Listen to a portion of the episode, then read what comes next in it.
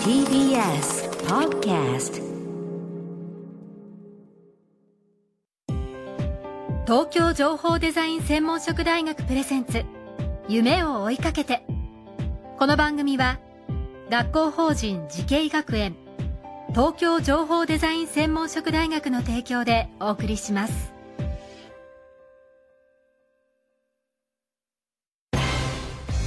未来あったらいいな。こんな世界できたらいいな。情報とデザインの新しい学びをクリエイト。才能と未来を共に育てる。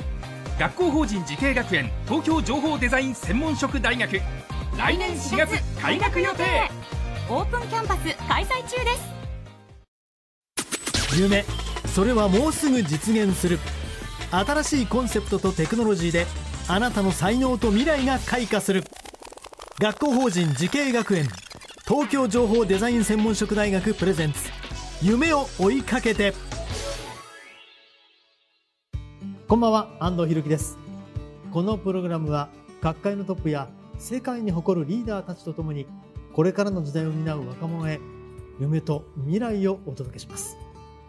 さあ今夜のお客様は前回に引き続き日本医科大学特任教授北村義弘さんです。よろしくお願いします。よろしくお願いします。さあ、えー前回はですね北村先生が医師になるきっかけがヒーローになりたかった。という話をねそうですね。はい。あの世界をもう股にかけて、はい。あのひまあ人々から喜んでもらえるようなそういう医者になりたい、そういうまあヒーロー願望でしたね。はい。で実際に今ねメディアなどでヒーローぶりを発揮されている北村先生でございますけれども。さあ前回はですねコロナウイルスと、まあ、ビッグデータの、まあ、活用の仕方またそういう人材が、まあえーこれから必要だという話をさせていただきました医療界医学界とその IT との関わりでいうと、まあ、北村先生が思い浮かぶ10年後20年後30年後、まあ、どういったことがあのできるようになるかってどうお考えですか？そうですね。あのまあ今皆さん保険証を持ってますけど、まあ保険証は当然マイナンバーカードなんかに入れられて、で全てのデータがその中に入りますから、どこの病院に行こうが。どこの薬局でお薬をもらおうが、まあ、そのような情報は一元化されるでしょうし、あのそういう情報を今度は、まあ、研究班の作ってあるいはあの厚生労働省がうまく活用してですね例えばこの地域では何々病が多いということはこの地域の水に何か問題があるんじゃないかとかっていったようなあの研究もあっという間に進むかもしれませんし、まあ、ネタだけでパッとあのいろんなあの情報が例えばがんがすぐにもう早期発見早期治療ができてしまうとか。ですから、あの今の医療であの画像診断なんかで例えばレントゲン取る CT 取る MRI 取るなんていうのは全部あの最終的には人間の目で確認してるんですけれども今後はですね、まあ、AI なんかの機械学習などによってあの、まあ、人よりも精度高くあの診断ができる時代もきっと来るでしょうしそうした時にそういう精度のいい機械を我々はどう使わなきゃいけないかっていうその医者の方はじゃあ医者しかできない。人間の医者にしかできないことは何なのかとか。あるいはそういう医療システムを患者はどううまく使いこなすのかっていうことを勉強していかなきゃいけないんで多分新しい医療すぎて私にはちょっとあのこうどう皆さんにお伝えしていいか分かりませんけど、はい全く違う医療が始まると思うんですね、30年後には。そうすると当然あの病死が減ったり寿命が伸びてきたりすることになるんですか？ね。そうですね。あのやっぱり今でも100年計画などといってですね、あのアンチエイジングなどで言ってこう不老不死を目指せみたいな言い方がありますけど実際に本当に例えばせいぜい4 5 0代の体のまんま脳ももう認知症にもならずあのしゃっきりしたまんまでですね100歳までいけるのであればですね、はい。あの経験だけはどんどん入ってきますからですね、い、やスーパーおじいちゃんスーパーおばあちゃんできていいねなんていうそういう社会になって僕はあの素晴らしいことだと思いますね。まあ、人口問題が生まれるかもしれませんね。なんかね、それはそれでまた、えーいろんなことで IT であれ、あるいはいろんなあの文化的なものであのまあ解決されていくんではないかなとは思いますね。確かに少なくともマイナンバーカードがあの採用されてしばらく経ちますけどもいまだにお薬手帳っていうね紙にシールを貼ってるっていうのが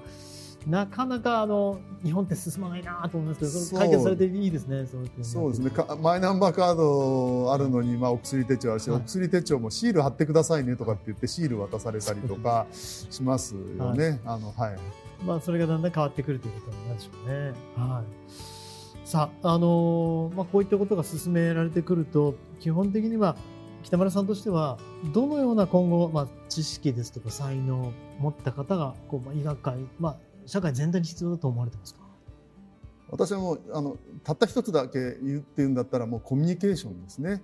医学の専門家もいれば統計学データサイエンスの専門家もいれば、まあ、いろんな人たちがあの関わって一つのプロジェクトを遂行するっていう、まあ、一番でかいんだったら今のこのパンデミックを抑え込もうっていうのには本当にさまざまな分野の人がいると思うんですが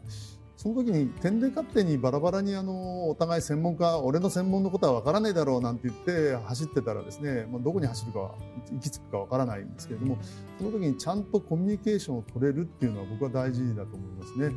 でコミュニケーションっていうのはもっと言えばあの相手を思いやるっていう相手が何を伝えたがってるのかなっていうのをこう測り取ろうとするつまり思いやりだと思うんですよね。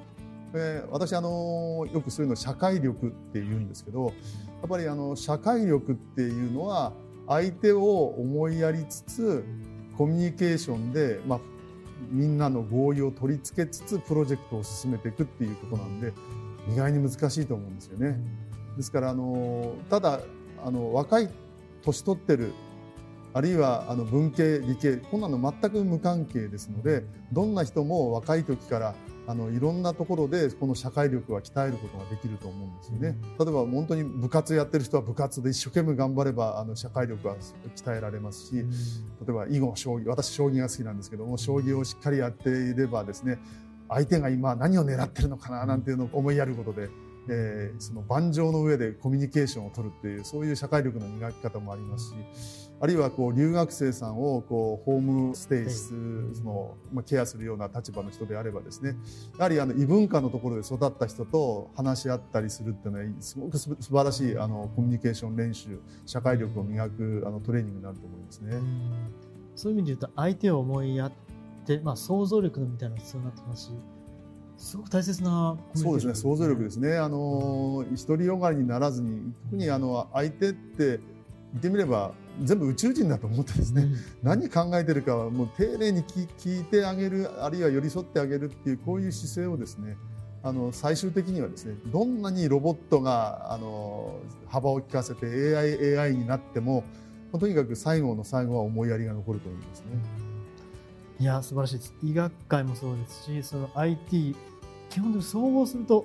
思いやりっていう北村先生があのヒーローたるゆえんが分かりました。いえいえそんなことない。だからあのぜひあの、はい、若い人はですね文系とか理系って昔もの昭和の時代からのこの分け方で高校とか、はい、あの場合によったら中学校なんかでも勉強されてると思いますけれども。あのことをこういう IT あるいはデータサイエンス統計学あるいは最近のあの経済学こういったところはですね、はい、関係なくですねあの勉強できるところなのでですねあの自分の将来はですね何をやりたいか何が面白いかっていうその自分の興味本位で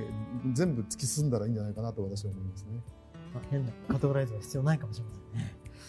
いや本当にあの2回にわたって、えー、北村先生に大切なお話を伺いました。本当にありがとうございました。ありがとうございました。今夜のお客様、日本医科大学特任教授北村義弘さんでした。ありがとうございました。ありがとうございました。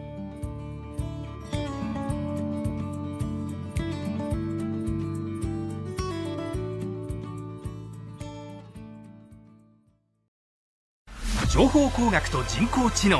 メタバースとサイバーセキュリティ。情報とデザインの新しい学びがそこに。時代の即戦力を育てる。学校法人慈恵学園。東京情報デザイン専門職大学。来年4月開学予定。オープンキャンパス開催中です。東京情報デザイン専門職大学プレゼンツ。夢を追いかけて。この番組は学校法人慈恵学園東京情報デザイン専門職大学の提供でお送りしました。